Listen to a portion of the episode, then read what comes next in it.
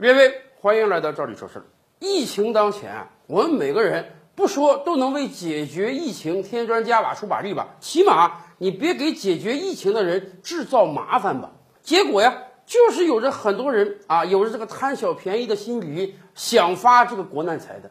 上期节目我们说啊，某地有个老太太啊，常年有慢性病啊，自己治病得花不少钱，所以他一听到国家说免费给确诊肺炎的人治病这个好消息的时候，他甚至跟家里人商量说，能不能我谎称我跟武汉的人有接触啊，干脆把我这个慢性病捎带脚给我免费治了得了。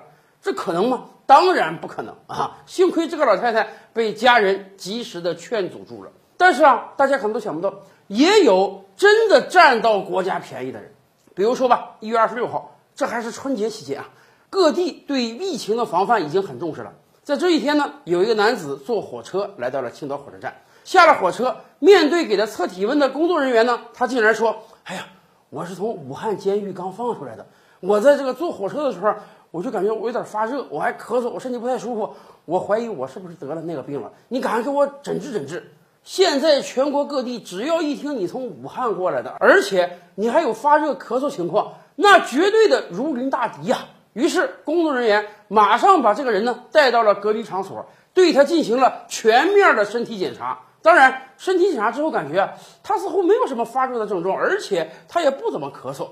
但是他反复说了，他就是从武汉过来的，那么绝对不能掉以轻心啊！所以当地政府马上安排他进行了十四天的隔离，同时啊，把他隔离起来，让他不要再传染别人了，而且还要调查他此前的运动轨迹，毕竟他是坐火车过来的，跟他邻座的人要不要隔离啊？跟他同一个车厢的人要不要隔离啊？甚至他是从武汉怎么过来的，在整个路途过程中还去过哪些地方？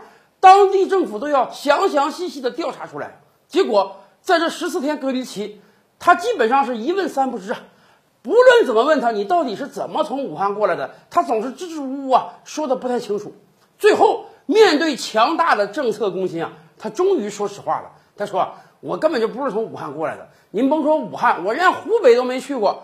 我当时啊是从日照上的车啊，坐火车到了青岛了。”那为什么要编造这个谎言呢？这个人本身啊，家里已经没有什么人了啊，每天就是靠打零工过日子。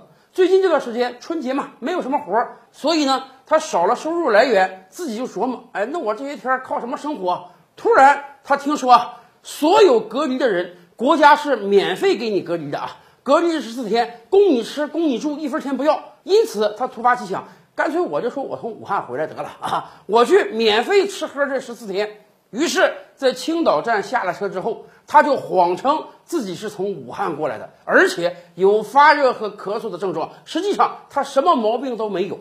当然，等待着他的是又一次免费的吃喝，只不过不是被隔离了，而是被拘留了。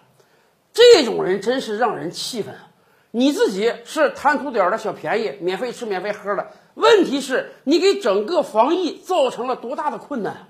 为了排查你一个，要耗费多少人力物力呀？甚至跟你同一个车厢的人，人家如果被通知到了，说我这个车厢有一个疑似患者，你们自己要做好居家隔离啊，一定要每天量量体温，千万别随便出门啊！你又给别人造成了多大的困扰啊！这种小便宜真是贪不得呀！